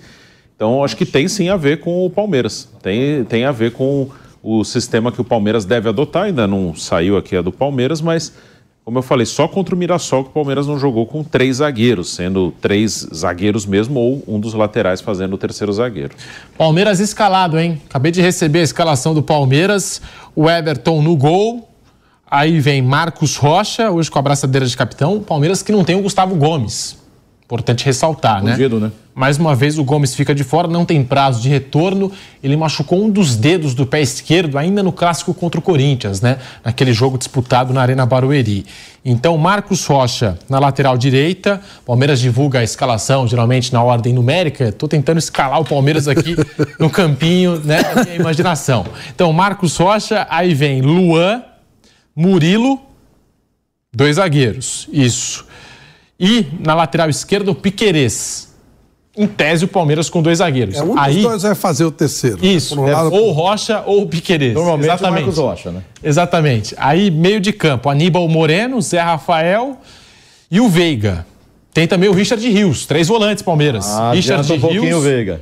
Richard Rios, Moreno e Zé Rafael. Veiga na armação das jogadas um pouquinho mais adiantado. Aí no ataque a dupla. Hendrick e Flaco Lopes. Tá aí, portanto, Sem Palmeiras Caio escalado. Sem Caio Paulista, que fica como opção no banco de reservas. É o Palmeiras definido pelo professor Abel Ferreira. Não entra necessariamente com três zagueiros, mas tem o Rocha e o Piquerez que podem fazer ali a função de terceiro zagueiro. E entra com três volantes: Aníbal Moreno, Zé Rafael Richard Rios, Bruno Prado. É, esse foi o time que jogou contra o Mirassol e naquele jogo ele não usou uma linha de três, né? Foi o único jogo que ele não usou. Ele jogaram, jogou com linha de quatro mesmo, com o Marcos Rocha e Piqueires como laterais, até porque ele não tem pontas nesse sistema, né? Quando ele usa um, um dos laterais como, como terceiro zagueiro, ou normalmente ou ele tem o Mike ali para fazer a ala direita, deixando o Rocha, ou como foi no jogo com a Portuguesa, com o Piqueires ficando e tinha o Caio Paulista. É, ele contra o Mirassol, com esses mesmos 11 jogadores, ele usou linha de quatro, Aníbal Moreno à frente da zaga, e aí um losango ali no meio. Contra o Mirassol foi assim, Aníbal, aí o Richard Rios um pouco para a direita, o Zé Rafael um pouco para a esquerda e o Veiga à frente dos três, atrás dos dois atacantes, do Hendrick e do Flaco. E aí sem a bola o Hendrick voltou muito pela direita no jogo com o Mirassol. Então não sei se o desenho vai ser o mesmo, mas contra o Mirassol com essa formação foi assim, para atacar um losango, para defender o Hendrick fechando pela direita. né? Vamos ver se ele vai repetir. Naquele jogo, eu acho que o time deu mais chances do que o normal para o adversário, mas hoje vamos ver se vai ser exatamente o mesmo desenho, a losango para atacar e o Hendrick fechando a direita para defender. Mas naquele jogo, eu acho que o Palmeiras ficou um pouco mais vulnerável do que normalmente fica. E tem razão o Bruno, hein? Palmeiras, olha só, formação. Pela primeira vez na temporada 2024, repete uma escalação. Porque o Abel Ferreira vinha aí num processo de rodízio, é, usar o Campeonato Paulista como um laboratório. E hoje, pela primeira vez, repete a escalação do jogo contra o Mirassol, como apontou o Bruno Prado. Tá aí, é o clássico contra o São Paulo daqui a pouquinho, o Palmeiras definido, hein, Flávio? É, o, o Palmeiras, ele, ele, ele faz assim, olha, três volantes, olha, porra. Mas são três volantes de alta qualidade, né? Então eles são jogadores que podem chegar bem. Eu acredito que o, o, o Veiga, com essa formação, ele vai ficar enfiado entre os atacantes. Eles terão, os dois times terão, em tese, três jogadores chegando muito na área, com, com muita velocidade, chegando muito na área. Tem jeito de dar bom jogo. Tem jeito de dar bom jogo. Né? Não vejo ninguém. O, o sistema de meio-campo de São Paulo não é um sistema de marcação, é um sistema com boa saída de jogo, principalmente o Pablo Maia, que bate bem na entrada da área. E o Palmeiras também. O Palmeiras são jogadores de marcação, mas todos eles chegam bem. Né? O Aníbal Moreno tá- tá- chegou muito bem no time do Palmeiras. E o Richard Rios já faz tempo que está jogando bem. E o Zé Rafael talvez tenha sido uma das principais figuras do ano passado. Então eu vejo um Palmeiras. ah, O, o Flaco né, tem sido o, o cara da, eh, que fica mais parado, o cara da bola alta. E o Hendrick se movimenta à vontade, é o que tem que ser feito mesmo, vai jogar solto. Ou seja, tem tudo para dar um jogo legal. Tomara que eles eh, façam realmente aquilo que eles podem fazer. Os dois times estão montados de uma maneira que eu gosto muito. Ah, teoricamente, três zagueiros, o São Paulo, mas com boa saída para jogo. Palmeiras pode montar três zagueiros ou não, também com muita opção para jogar ofensivamente. Dá para jogar futebol, dá para jogar para ganhar e não apenas ficar preocupado em não perder. Tá aí, portanto, o Abel Ferreira repetindo a escalação do jogo contra o Mirassol.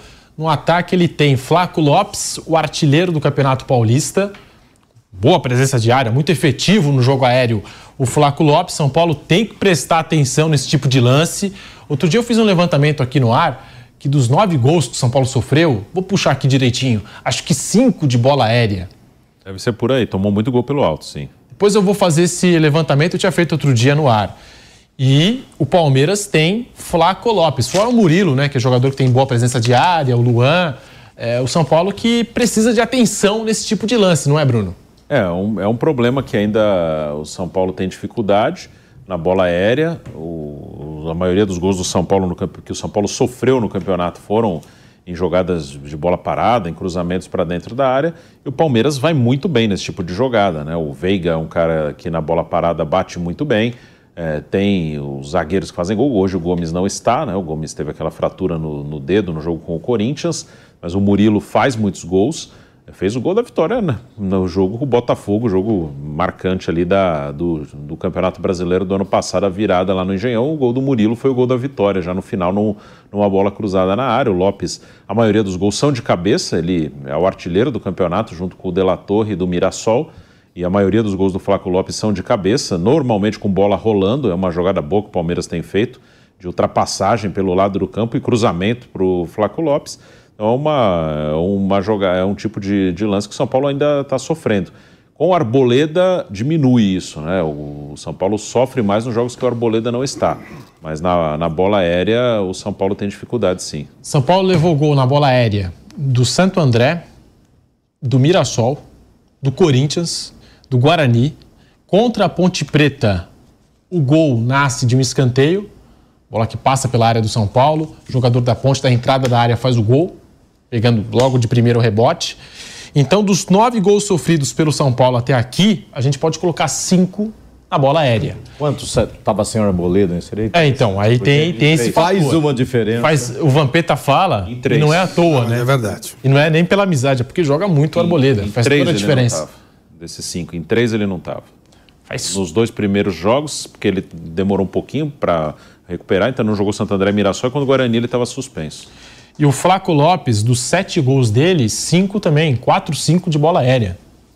É, Boa estatura e parece que se firmou agora nesse time do Palmeiras, hein, Zé? Então, é, você estava dando a escalação do, do Palmeiras, além do reforço que ele ganhou do Flaco Lopes, que é, finalmente estreou, né? É o ano do Flaco. Eu estava no jogo de estreia dele, acho que foi no Ceará, tava com o Flávio, o Flávio estava comentando o jogo comigo, a gente ficou impressionado com o Flaco Lopes. Né? jogada espetacular, eu lembro de falei, nossa, na- olha o cara aí. O Palmeiras trouxe o cara, né? Aí ele ficou meio escondido até agora. Mas esse ano voltou a ser aquele cara da, da primeira apresentação do, do primeiro jogo. A vantagem do, do, do- de um técnico longevo como o Abel no Palmeiras e, com elenco, com jogadores assim, com características diferentes e, que fazem mais de, do que uma função.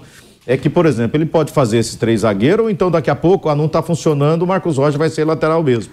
O Richard Rios, ele tanto pode fazer ali o meu campo por dentro, como, como entrou na portuguesa, quase co- como ponta direita. Contra a portuguesa, ele fazia dobradinha com o Marcos Rocha, né? O Marcos às vezes armava ou buscava a linha de fundo, ele ali mais ou menos na ponta direita. O Zé Rafael, ele era atacante na origem. Ele era um meio atacante, foi sendo recuado, virou primeiro vo- segundo volante, depois primeiro volante, agora já foi usado esse ano pelo Abel um pouco mais à frente. Também o Aníbal organizando o time vindo por trás.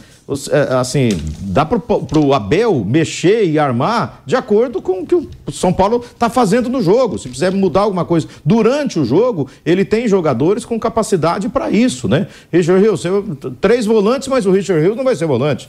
Vai ser um atacante ali pela direita, sei lá, ou meia. O Zé Rafael, o Zé Rafael vai jogar mais à frente, ou vai ser volante mesmo. Hoje vai ser volante. Não, hoje vai jogar lá na frente e o Veiga vai, sei lá, jogar aberto pela direita ou de centroavante, qualquer lugar. Eles têm capacidade para isso. Essa é a vantagem do Abel e do, do, do time que ele está há tanto tempo ali trabalhando, que ele conhece as características, e os jogadores têm capacidade para isso. É, o próprio Hendrick, né? É, eu já vi ele jogar aberto pela direita, já vi ele caindo mais pela esquerda, já vi ele pelo meio ali. Ou seja, pode fazer a função que for que o jogo pedir. Essa é a vantagem. São Paulo ainda não tem isso, né? É, a, a, vantagem do Palmeiras ainda é, é, maior nesse aspecto. Tem um trabalho mais longevo, já está passos à frente né, nessa montagem, na característica do time. O São Paulo nem tanto. Né? O São Paulo vai na superação, vai na qualidade, por exemplo, de um Lucas Moura, né, que pode fazer muita, de, muita diferença no jogo, no jogo desse, e a presença do torcedor, né, a, a, sei lá, meia hora, uma hora atrás, já falavam em 53, 54 mil ingressos Isso. vendidos, que já, já tinham vendidos para o jogo. Ou seja, um grande público, um torcedor entusiasmado, empurrando o time, que o São Paulo vai tentar fazer uma diferença, sim, em cima do jogo contra a equipe do Palmeiras hoje. É, o jogo aéreo se tem aqui que pode ser uma arma para o Palmeiras e do lado do São Paulo, o São Paulo tem esses jogadores de mobilidade. Tem o Lucas Moura, tem o Ferreirinha, tem o Luciano, que não é aquele centroavante que fica preso na área, sai para buscar o jogo. Tudo isso faz diferença. Tudo isso é, pode fazer diferença. É o Luciano, é, vamos ver, que Luciano que a gente vai, vai, vai, vai ter no jogo de hoje. É, o Luciano não vive uma, um bom ano ainda. Ele não. No último jogo ele fez uma jogada maravilhosa né? Jogada espetacular, foi driblando todo mundo ali. E, pô, esse é o Luciano que o torcedor gosta, aprendeu a gostar, né? E muita gente falando, o Luciano hoje, se ele tiver que jogar mesmo mais, mais enfiado ali na área, vai ser uma função, faz tempo que ele não faz. É, o melhor Luciano, eu acho que é aquele Luciano que, que gira né, que tem condição de girar, que, não, que fica se movimentando, que vem buscar jogo. De repente, nessa movimentação, uma troca de posição ali com o Lucas pode dar certo no, no ataque do São Paulo hoje. E a gente está aguardando o início dessa partida. Um canelada, uma espécie hoje de pré-jogo para esse choque rei, né? Palmeiras e São Paulo, São Paulo e Palmeiras. E Dorival Júnior anunciou a lista na sexta-feira, sua primeira convocação para os amistosos contra Espanha e Inglaterra, e nós temos dos dois lados representantes, tanto de São Paulo como de Palmeiras. Do lado do São Paulo, Rafael, goleiro, convocado, e o Pablo Maia, volante. Do lado do Palmeiras, Murilo, zagueiro, e Hendrick. Fora a Leila Pereira, que vai chefiar a delegação do Brasil nesses dois amistosos. É, começando pelo gol, porque vai ser até interessante acompanhar no Morumbi daqui a pouquinho o Rafael goleiro da seleção convocado pelo Dorival, contra o Everton, que foi o goleiro do Tite por muito tempo, né? Rafael, assim, a gente, tá, a gente acompanhou a convocação, o Ederson deve ser o goleiro titular, naturalmente, o Bento, porque já foi convocado outras vezes o segundo goleiro, e o Rafael, naturalmente, primeira convocação, deve ser o terceiro goleiro. O Everton também era o terceiro goleiro, só que da era Tite. E a gente vai ter esses dois goleiros em campo, da era passada e da era atual da seleção brasileira. Bruno Prado, José Manuel de Barros e Flávio Prado. Bom, o Rafael ele vai. É um goleiro que o Dorival confia, porque trabalhou junto no São Paulo até outro dia. O Everton com o Fernando Diniz não foi convocado nenhuma vez. Ali acho que tinha claro que o Diniz procurava um terceiro goleiro mais jovem, porque ele tinha o Ederson e o Alisson. E o Everton é mais velho que os dois, inclusive, e era o terceiro goleiro. Então ele, com o Diniz, é, foram Bento e Lucas Perry. É, os dois goleiros que meio que revezaram ali como terceiro, foram os outros goleiros convocados pelo Diniz, além dos, dos dois que jogam lá na Inglaterra. Com o Rafael, você não tem muito essa justificativa de um goleiro mais jovem, né? O Rafael tem 34 anos, né? o Everton tem 36, né? O, Ever, o Rafael já é um goleiro veterano. Aí foi, acho que mesmo do, da confiança do treinador. É, eu acho que tem goleiros melhores. O Alisson está machucado, né? senão ele estaria, com certeza. É, eu gosto do Everson, do Galo, gosto do Neto, que está no Bournemouth, que tem a mesma idade que o Rafael. Então, eu teria feito outra opção, mas é claramente a confiança do treinador. E isso acontece, né? Acho que as pessoas às vezes chamam de maneira pejorativa, ah, é panela. Não, é natural que você uh, traga os caras que você confia. Então foi mais essa questão. Acho que provavelmente se fosse outro treinador, o Rafael dificilmente seria convocado. Foi porque o técnico confia nele. E você traz é, para a discussão uma questão importante. O Everton esse ano não é o Everton do histórico do Palmeiras, né? Um goleiro nota 10. Esse ano ele tá, sei lá, nota 7. É, é começo de temporada, é campeonato paulista, né? Mas ele tem cometido alguns erros ali que não são erros que normalmente o Everton comete. Né? A gente Sim. vê o Cássio também cometendo, grandes goleiros erram também, né? Mas é difícil isso acontecer com o Everton. E esse começo de temporada do Everton tá estranho. Eu até falo, no jogo da Portuguesa eu falei, estranho esse lance, alguns lances, né? Dois ou três no jogo, eu estranhei assim. Falei, o Everton não comete esse tipo de erro, né? Mas, eh, e até foi abordado até na coletiva do, do Abel, que disse que responsabilidade era dele, aquela, aquela coisa toda. Mas esse é um jogo importante que, que o Everton precisa ser o Everton. Né? Hoje, Rafael e o Everton, no, pela história, é, é o Everton mais goleiro, grande goleiro, super campeão, aquela coisa toda. Mas se você pegar o recorte só desse começo, de, só do Campeonato Paulista aqui, o Rafael me parece que está. Tá, tá, tá, e até a convocação reforça um pouco, acho que está melhor. Eu estava vendo, depois que saiu a convocação, o, o, Rafael ficou 32 jogos sem levar gol, estava vendo na temporada passada. Até que, é, até que é bastante coisa, né? 32 jogos. Até que é bastante coisa. Claro que também tem companheiros, é, e no ano passado tinha o Beraldo, que foi convocado, né, dessa vez, ano passado atuava pelo São Paulo, e o Arboleda, que a gente já citou aqui, Vampeta tá de férias, Maia. nem precisa ligar, viu, Vamp? Não precisa ligar para dizer que o cara é monstro. É? E o Pablo Maia. É, Rafael no gol da seleção e o Everton, que é o terceiro goleiro da geração passada aí, da, da era Tite, Flávio. Olha, eu confesso que fiquei muito surpreso com a história de Rafael. Eu nem cogitaria o, o Rafael numa lista de seleção brasileira. Sinceramente, acho que até ele ficou um pouco surpreso tem uma imagem do Mauro Betti, que estava lá fazendo um trabalho, e o Fábio Melo, que é o assessor, de, que é o empresário dele, tá confiante e tal, saiu aquela. E ele tá meio assim, meio ressabiado e tal. É, eu, eu realmente, a primeira vez que eu vi essa história, o Bruno falou um dia antes aqui, né? Na quinta-feira, ó, estão falando de convocar o Rafael. Eu, eu não colocaria, não, na minha cabeça, um negócio assim, completamente fora de cogitação. Ele tem sido um goleiro bom no São Paulo, ele tem sido, foi o melhor depois do Rogério Ceni, mas nada assim que chamasse a atenção, nada. Goleiro, goleiro normal, né? Normal, normal. Ele não compromete, mas também não encanta. O Everton, sim, já muitas vezes encantou, fez grandes partidas. E tem uma coisa muito estranha com essa história do Everton. O, quando o Abel fala na, na, no meio de semana que o Everton está, está numa fase ruim, porque ele está tentando um passo adiante, ele está mudando a maneira está exigindo mais do Everton em algumas situações, eu acho esquisito, porque o Everton não é um jovem goleiro. Ele não. É, não sei se ele está em fase de aprendizado. Acho que ele está em fase de aprimoramento. E isso está trazendo problemas para ele.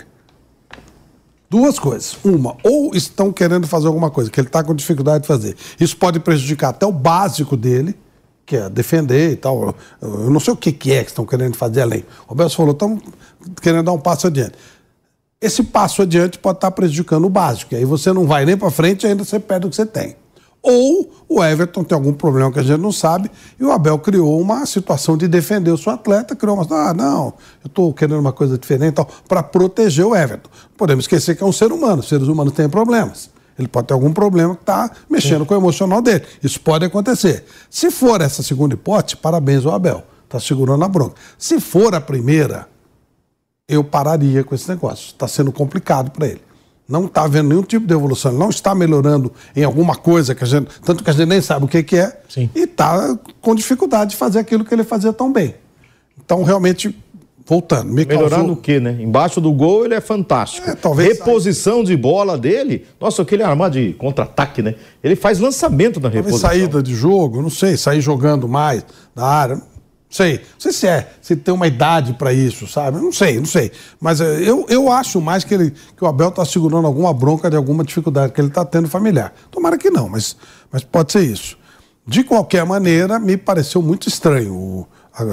Assim, não estou dizendo que tem algo errado, não é isso? Dizendo, me foi absolutamente estranho. Um, o Rafael, para mim, é um goleiro que eu jamais cogitaria em termos de seleção brasileira. E confesso que me surpreendi, e você também, quando a gente ficou sabendo da idade do Rafael. Pensei que era mais jovem. Mais isso ainda. 34, 34 anos. 34 anos. Ou seja, se ele tivesse voando, se ele tivesse jogando muita bola, dificilmente ele chegaria na plenitude na Copa do Mundo, com 36 para 37.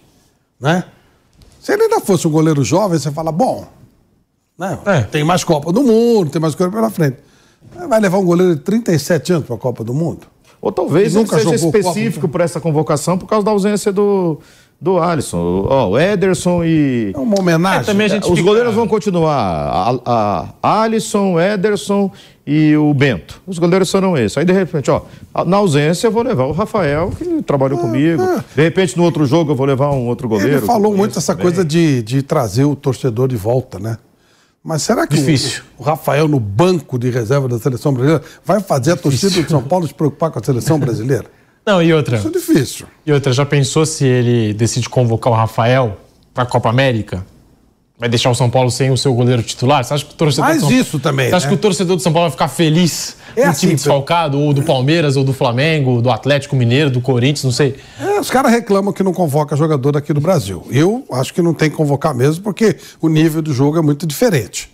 Né? O Neto está disputando, por exemplo, o que o Bruno disse, o Neto está disputando a Premier League, o Rafael está disputando o Campeonato Paulista. Então aí já não dá para você comparar. Mas vamos supor que participe essa história de seleção daqui. Seleção, os caras vão ficar muito mais bravos ainda. Vão ficar, se agora eles estão indiferentes com a seleção, eles vão passar a ter ódio da seleção. O time aqui começa a perder, vão pegar raiva da seleção. Hoje, hoje o problema da seleção às vezes o ódio é melhor que a indiferença, né? Mas o, hoje, hoje o torcedor ele é indiferente com a seleção. Se começar com esse negócio de convocar jogador daqui, tirar o jogador, não parar campeonato, que eu acho também que não tem que parar, imagina o mês inteiro só falando de Copa América, pelo amor de Deus, pô. Não Ah. dá, velho. Ah, O, o torcedor vai ficar louco da vida. A Copa Africana de Nações, por exemplo, o Liverpool perdeu o Salah. O Klopp chegou numa entrevista do Liverpool, perguntado pra ele sobre essa situação, e falou: Cara, eu vou torcer pro Egito sair logo, Claro. sair, pô, ser eliminado. claro. O Tô perdendo também. o Salah. O torcedor também. Então. O torcedor do time também. Você acha que o torcedor do, o torcedor do Palmeiras, ou do São Paulo, ou do Santos, ou do É. Corinthians, ele quer que a seleção ganhe a Copa América ou o time dele ganhe o Campeonato Brasileiro? Não dá nem pra comparar uma coisa dessa. Pô. É, um negócio, é muito louco isso aí. E Então, tem essa coisa, dois do São Paulo e dois do Palmeiras convocados. Né? Será que foi para equilibrar? Já que eu vou tirar, E tirar também- dois de cada um. E também a gente fica falando aqui do Porque na- Rafael, lá, na, comentando. lá na frente, né, na eles vão, estarão ausentes em jogos importantes aqui na semifinal do Paulista. Ah, sim. Talvez. É, provavelmente vão. A gente fica falando dessa convocação e é óbvio, né? A gente tem que comentar mesmo, mas é, o terceiro goleiro, claro que o futebol já mostrou em alguns momentos que você precisa ter um terceiro goleiro. Vai que o primeiro se machuca, o segundo tá suspenso, não sei. Aí tem que entrar o terceiro. Aquele Mas é goleiro- muito raro, não influencia em nada na seleção, com todo respeito. o goleiro da Holanda que pegou os pênaltis contra a Costa Rica era o terceiro, não era?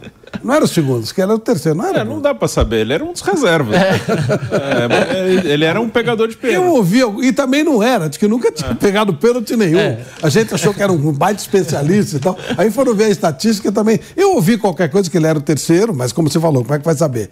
E também que achado que era, eu achava, não, o especialista ele não era nada. Ele foi uma jogada psicológica do, do, do Vangal, né? Aí agora, já que a gente citou o gol, nós temos o Pablo Maia. Vamos pelo lado do São Paulo, né? Já, já que a gente falou bastante do Rafael. Rafael e Pablo Maia. Merecida a convocação do Pablo Maia, Bruno? Sim, é, o Pablo Maia é muito bom. O Pablo Maia é um ótimo volante. É um jogador que tem é jovem, tem potencial para jogar em seleção e jogar na Europa em bom nível. Tem uma saída de bola muito boa, bate bem de fora da área, bom marcador. É, O Pablo Maia é um cara que, que tem bola assim para permanecer na seleção. José Manuel de Barros, Pablo Maia. Teve gente que questionou, por exemplo, a ausência do Danilo, né? Tá jogando no Nottingham Forest na Premier League. Eu me surpreendi. Mas o Pablo Maia, eu entendi a convocação, assim, eu- e acho merecida a convocação do Pablo Maia, porque é um jogador jovem, acho que vai ser muito assediado esse ano pelo que jogou na temporada passada. São Paulo já recebeu proposta de clubes de fora.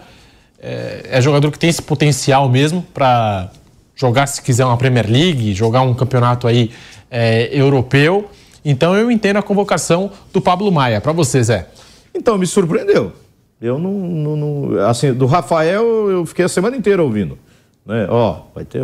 Acho que o, Tite, o que o Dorival vai chamar o Rafael. Estão dizendo aí que o Rafael vai ser chamado.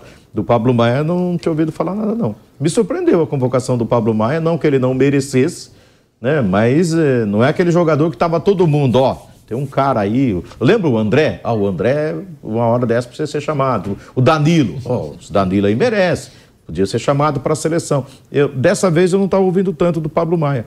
Acho que foi até uma boa convocação né, do, do, do Pablo Maia para a seleção eh, brasileira, até para o Dorival ver no ambiente da seleção, porque às vezes no ambiente do clube é diferente. O jogador bota a camisa de clube ali, mesmo de treino ali, e, e é uma coisa. Quando bota da seleção, sente, até para saber, né? Visando o, o, futuro. Me surpreendeu. Diferente de um Hendrick, por exemplo, né? Que você deve falar disso mais na frente, que você já espera mesmo, né? Sim. Ou que hora que vai. Fica perguntando, que hora que vai chamar? Já pode chamar já.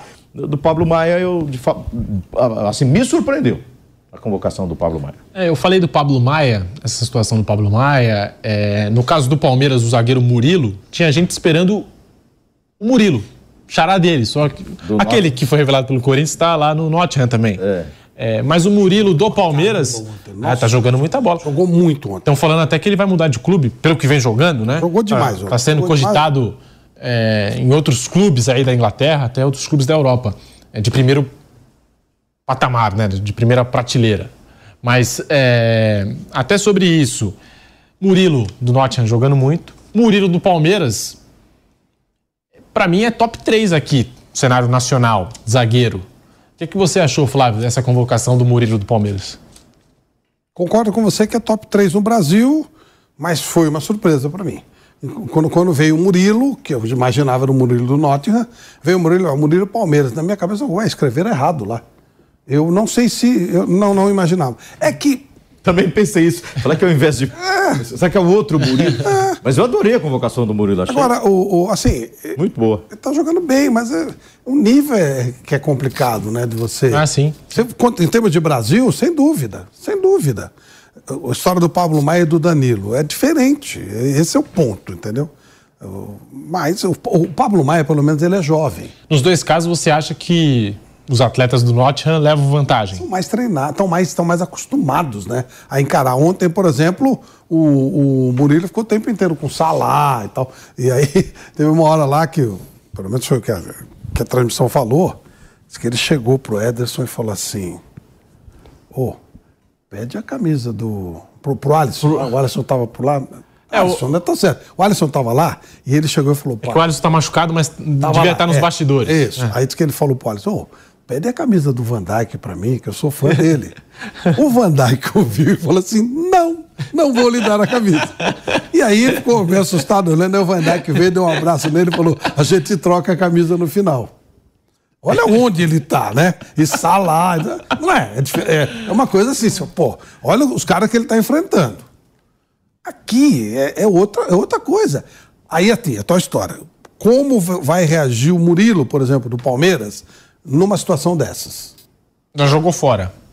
Jogou na Rússia. Jogou, jogou na Rússia. Jogou mas, na Rússia. É, mas não, chegou não... a disputar Champions League? Acho que não, né? Eu vou puxar não aqui. Sei. Ele, puxar. ele era do Locomotive, não lembro se ele jogou. Então, não está acostumado com esse, com esse tipo de, de, situação. Então, essa, essa brincadeira do Van Dijk, por exemplo, o jogo de ontem para o Murilo, pô, é, um, é, uma lição assim. Murilo enfrentando o Haaland, enfrentando todos os caras. E aqui é, é diferente. O, o, o, combate é outro, a, a, a briga é outra. Ah, o cara tem uma personalidade imensa, chega lá e fica à vontade. Tipo o Beraldo. Tipo o próprio Murilo. Beleza, mas ele já foi testado. Eu acho um pouco arriscado você fazer esse teste na seleção brasileira. Como é que é a personalidade desse cara? Como é que vai ser? Talvez, por conviver com esses jogadores, o Dorival saiba que o, tanto o Pablo Maia como o Rafael levarão com naturalidade. Mas só para passar aqui, o Murilo tem 10 jogos de Liga dos Campeões temporadas 19 e 20, 20 e 21, pelo Lokomotiv Moscou. Tô até vendo aqui que na primeira temporada dele de Liga dos Campeões, caiu num grupo Lokomotiv com Leverkusen, Atlético de Madrid e Juventus. Então, isso ajuda.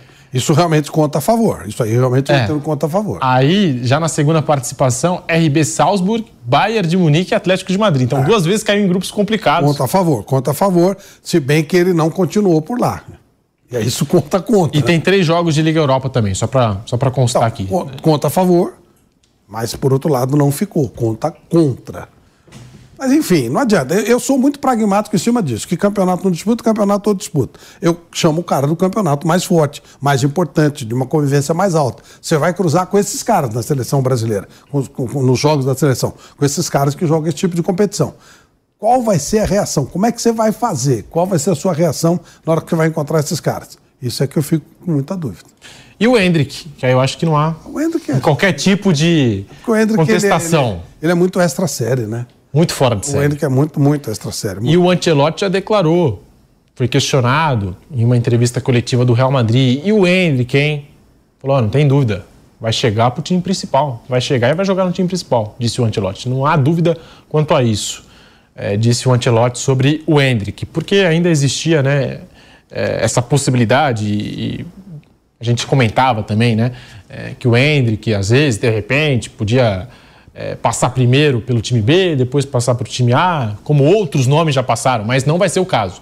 Ancelotti já fez questão de rechaçar qualquer tipo de possibilidade, o Hendrick vai jogar no time principal do Real Madrid. Dica, Zé. Essa semana foi muito falado sobre com a contratação do Mbappé, se não havia necessidade do Real Madrid liberar jogadores para outros clubes por questão financeira. Já falaram que não precisa. Né? Nem Hendrick, nem Rodrigo, nem Vinícius Júnior, não precisa sair ninguém. Eles têm a grana lá, vão pagar e não mexe mais nada. E, e fora que a expectativa para cima do Hendrick lá na Espanha é gigantesca, né? Então não teria como um jogador, e do talento dele ainda mais, né? Ainda por cima, é, não ir direto para o time principal. Muito obrigado, Flávio Prado.